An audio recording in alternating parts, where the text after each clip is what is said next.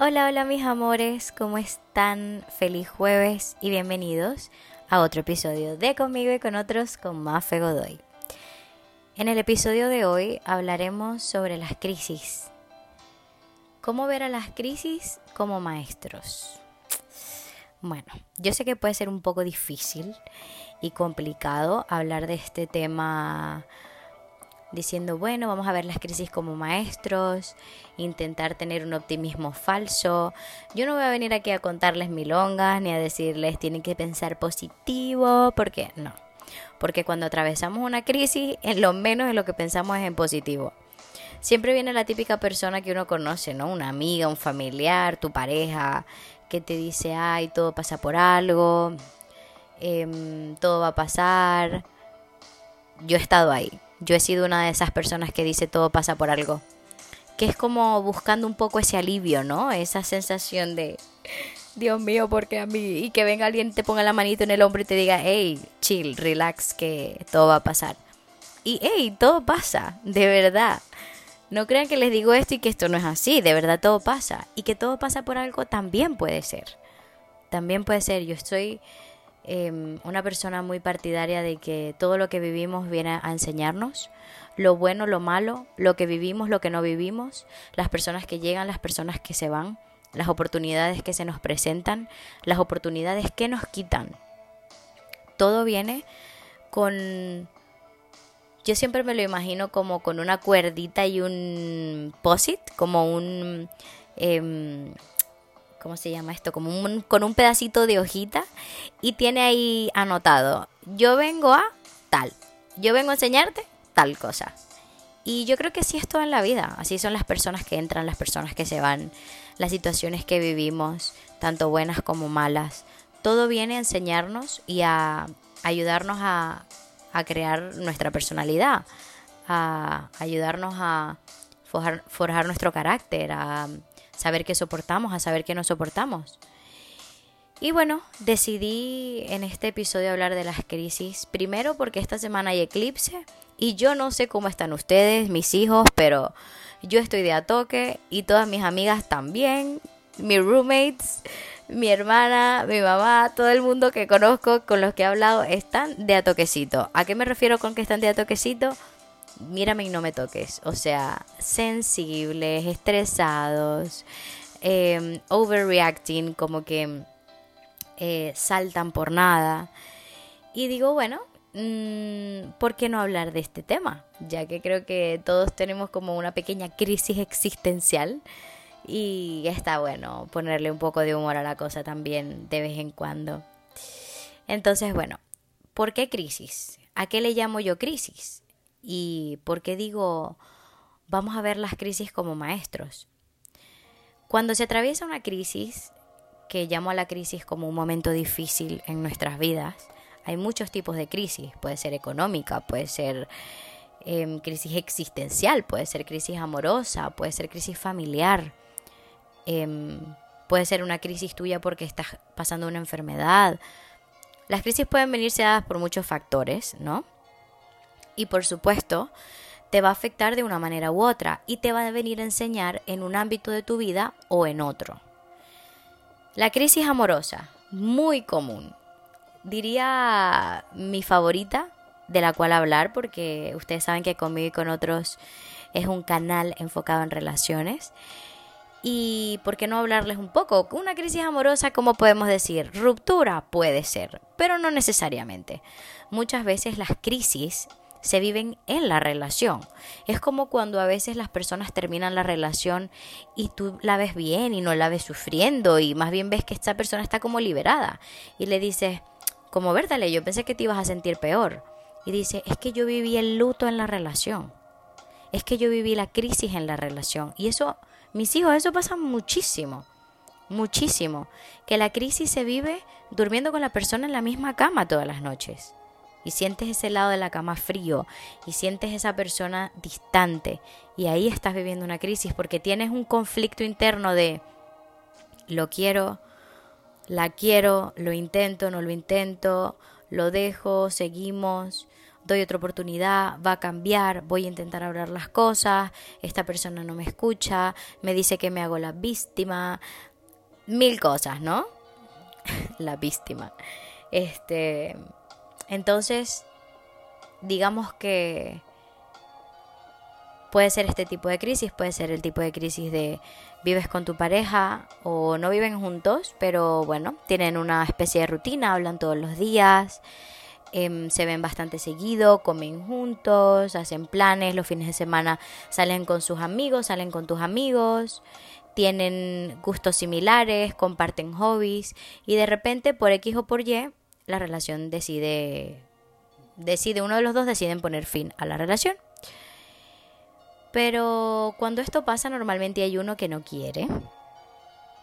Y es ahí cuando viene la crisis de decir mi vida va a cambiar, ya no vamos a tener esto juntos, ya no tenemos estos planes, ahora con quién me tomo el cafecito por la mañana, ahora con quién voy a entrenar, ahora con quién voy a correr, ahora quién la encuentro cuando estoy mal. Viene un proceso de duelo porque estás terminando una etapa de tu vida con una persona que te aportaba y sobre todo que te acompañaba en situaciones de tu vida.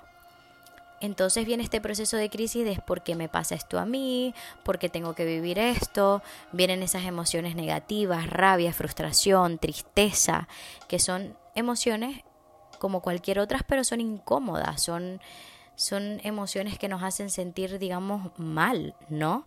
Y que Posiblemente también se nos quite el apetito, no queramos hacer nada, hay personas que les da insomnio. El cuerpo siempre va a buscar la manera de hablar de cualquier forma, sobre todo cuando intentamos tapar el sol con un dedo y decir es que estoy bien, es que estoy bien, es que estoy bien. Las crisis siempre van a buscar la manera de salir y, y salen por cualquier lado, ya sea físico, ya sea emocional, ya sea psicológico, siempre, siempre van a buscar la manera de salir. Entonces, les puse ese ejemplo de las crisis amorosas, pero pueden haber millones de crisis. Porque no te gusta tu trabajo, porque emigraste a un país en el que no te sientes cómodo, porque extrañas a tu familia, porque estás, em, porque no tienes dinero, porque lo dejaste con tu pareja, porque te gusta una persona y esa persona no gusta de ti. Millones de cosas nos pueden traer crisis. ¿Y cuál es el principal digamos, eh, los principales puntos de saber que estás pasando por una crisis. Estás triste constantemente, no sabes por qué estás viviendo lo que estás viviendo, te sientes perdido, te quieres aislar, no quieres hablar con nadie o a veces quieres hablar demasiado del tema. ¿No les ha pasado que tienen una amiga que termina con su pareja y esa persona habla y habla y habla y habla y hablan de cualquier otra cosa y esa persona vuelve a sacar el ex y vuelve a sacar el ex? También te puedes estar dando cuenta que esa persona está pasando por una crisis.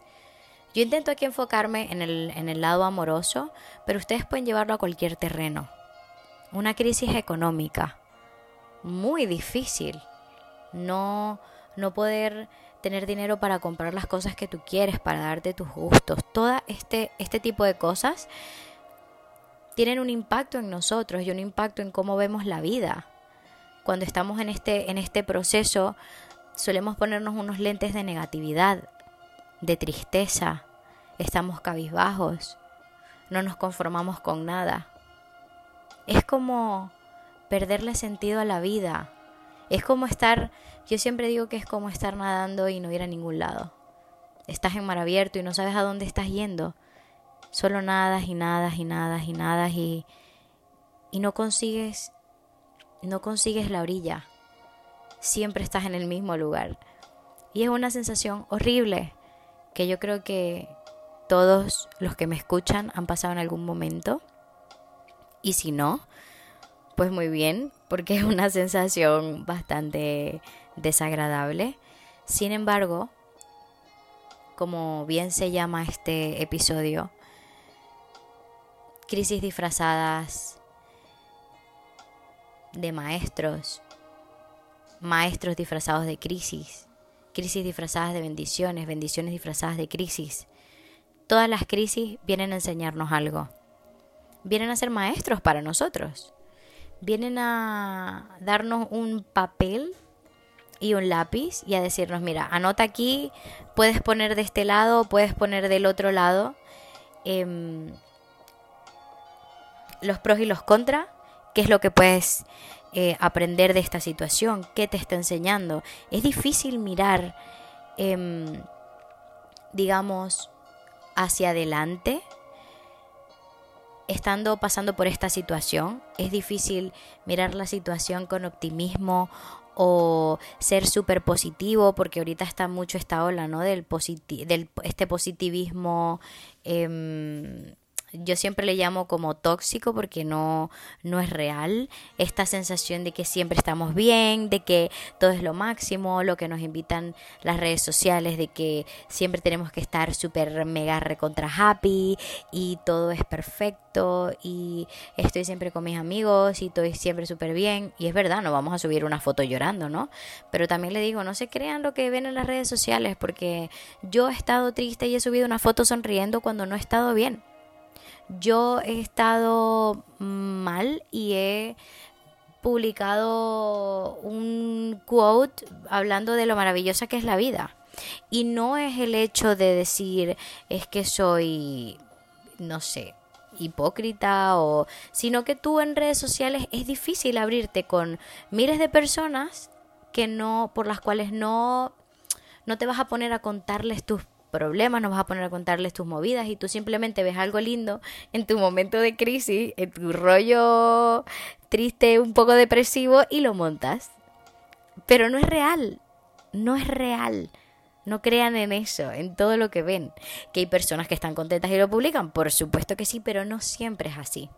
No comparen su vida con las de los demás, porque en los momentos de crisis eso es lo peor que puedes hacer. Lo peor que puedes hacer. Mira siempre por ti. Y miren, mi recomendación en estos momentos, mi gran recomendación es mirar de dónde vienen, mirar todo lo que han vivido, todas las situaciones difíciles que han pasado, todo lo que han superado en su vida, cómo han llevado situaciones difíciles cómo han sobrellevado este tipo de, momentos en su vida que los han traído a donde están ahora. Maf está ahora aquí. Y si ustedes supieran todo lo que esta persona ha vivido.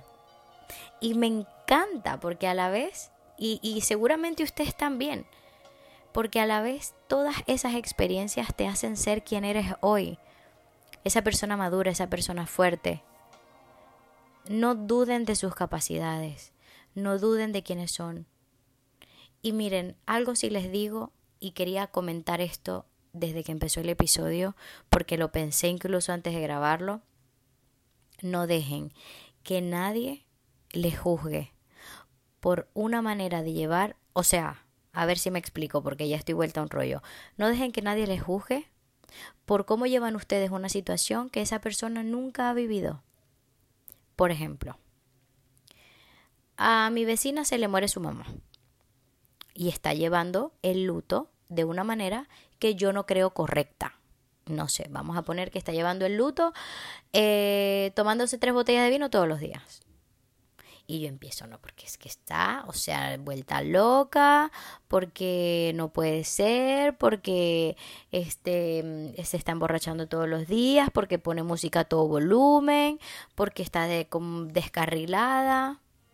Miren, yo no soy quien, ni nadie es quien para criticar la situación de nadie si yo no he estado en sus zapatos. E incluso si he estado, tampoco soy quien para criticarlo, porque cada quien vive las cosas de una manera diferente. Y las herramientas de afrontamiento de cada quien son diferentes. No dejen que nadie les juzgue. No dejen que nadie les diga cómo tienen que actuar, ni cómo tienen que vivir X situación, ni que tienen que dejar a su novio, ni que qué boba eres porque le sigues contestando los mensajes ni de qué tonto eres porque no te has buscado otro trabajo, ni qué tonto eres porque lloras todos los días. Nadie es quien, mis hijos, nadie es quien para juzgarlos. Si no he estado en sus zapatos y si he estado tampoco, porque cada persona vive las, las relaciones y las situaciones de una manera diferente. Y se los digo, es que si me vieran cómo muevo la manito, que parezco una madre, se mueren de la risa. Que por cierto, me gustaría hacer conmigo y con otros con video para que me vean y así conectar mejor con ustedes, pero eso ya se vendrá.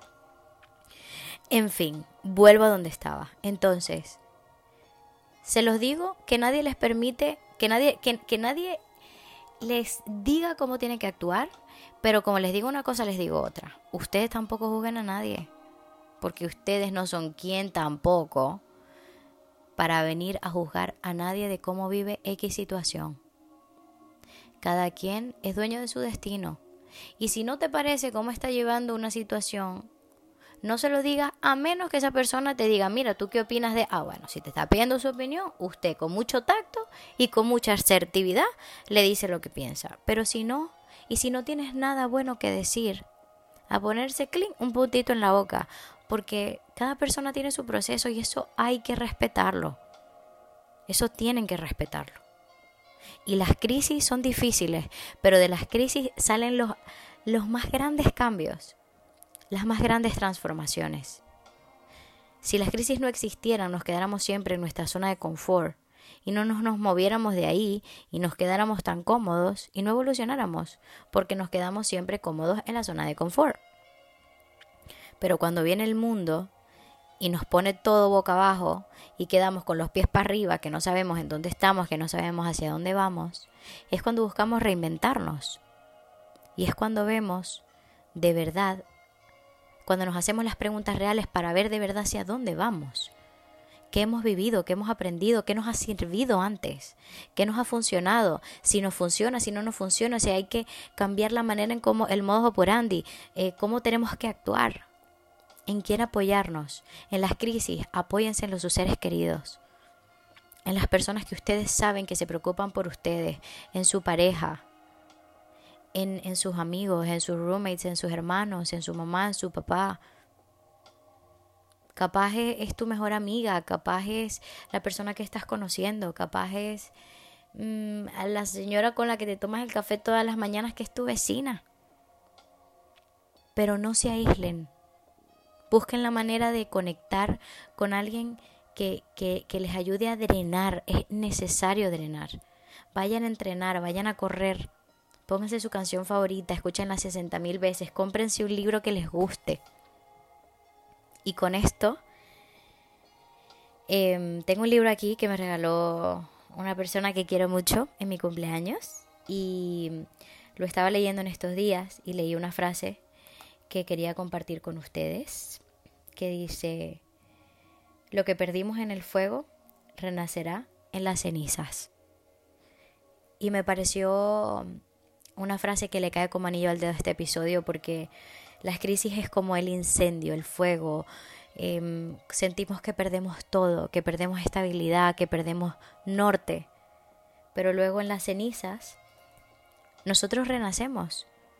Es ahí donde encontramos la reinvención y donde buscamos las respuestas necesarias para evolucionar. Así que bueno, esto fue todo por el episodio de hoy y les mando un beso enorme.